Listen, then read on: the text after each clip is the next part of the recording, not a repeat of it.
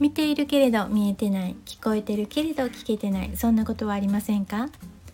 日々のささやかな気づきから生きやすさのヒントにつながる話題をシェアします。こんにちはリボーンです。今日は違和感を伝えようか迷う時とつけました。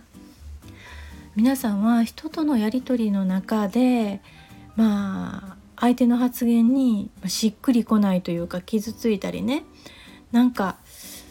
した時にこれを相手に伝えようかどうしようか迷った時結果的に言おうとかやっぱりやめとこうとかっていう判断をする時何をまあ決め手にしていますか？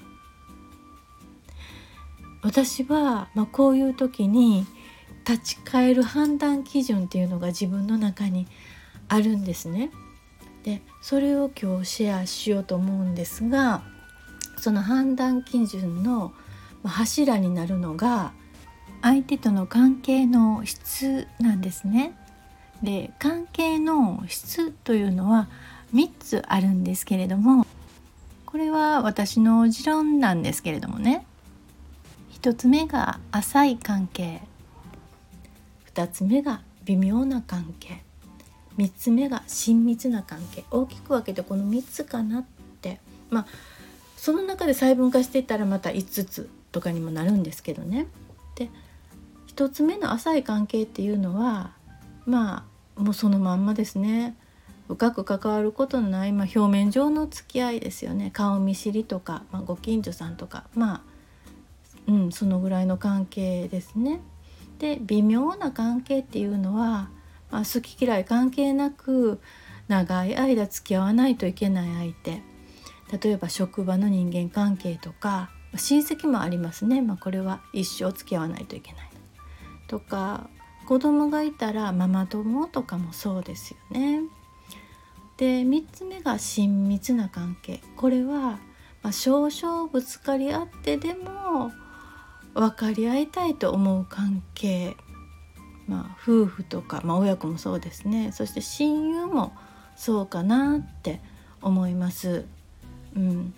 でこの3つ相手がこの3つの中の3つの関係の中のどこに属するかによってその違和感言おうか言うまいか迷った時にこのどこに当たるかっていうことでうん、判断するんですよね。でまあこの微妙な関係の中でも浅い関係寄りなのか親密な関係寄りなのかっていうので変わってくるかなと。だからこの相手とどんな風にな関係を続けていきたいかっていうことを考えるっていうことはかなり私の中で大きいですね。でまあ、ちょっとしたことだったらそんなことは伝えなくてもいいけれども飲み込めないなと思うことについたりついてとか、まあ、これがもし繰り返されるのなら耐えられないなと我慢できないなって思うようなことをね、うん、なんです。でも親密な関係ではなかなかったらまあ大人げないこんなこと大人げない言うのは大人げないなっていうねちょっと飲み込んでしまうことはあるけれどもやっぱり人生を通じてうん関係を続けたい相手とはこれスルーしないで伝えるかなって思うんですね。で一瞬は雰囲気ねちょっと、良くなかったり気まずい思いをするかもしれないけれどもやっぱり伝え合うことでうん、関係が深まるかなっていうことが私は期待するしそうだなって今までの中でもそうだなって感じるんですね。でこれなんでこうシェアしようかと思ったかっていうとその友人と LINE のやり取りの中でその友人から来たのがねこれはね英語で書かれてたんです「コンフリクト is a chance」ってでこれは対立はチャンスっていう意味ですよね。で、まあ、対立ってほどのねあのやり取りではなかったんですが彼女が私に対して言いにくいことをねあの書いてきてくれたんです。で私は「あそういうことだったそういうことなんだね」っていうことで「うん分かった」みたいな感じでそういうやり取りで終わったんです。だからあの人ってうん大人になるとねあこんなことを気にしてるのかと思われるんじゃないかと思って言わずに飲み込んだりするけれどもでもそれがずっと残っててなんか嫌な感じってありますよね。だからまあ浅い関係の人との間にそんなんがあってもどうってことはないけれども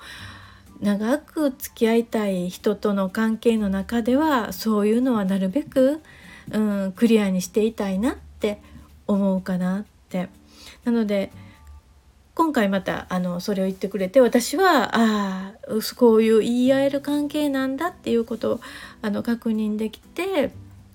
うん、あこうそういう友達がいてくれるっていうことは幸せだなって思ってちょっとシェアした感じです。皆さんはどんな風な関係の人たくさんいらっしゃいますかね？うんうん。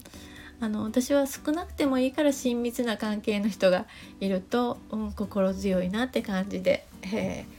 歩んでる感じです。最後までお聴きいただいてありがとうございました。ではまた。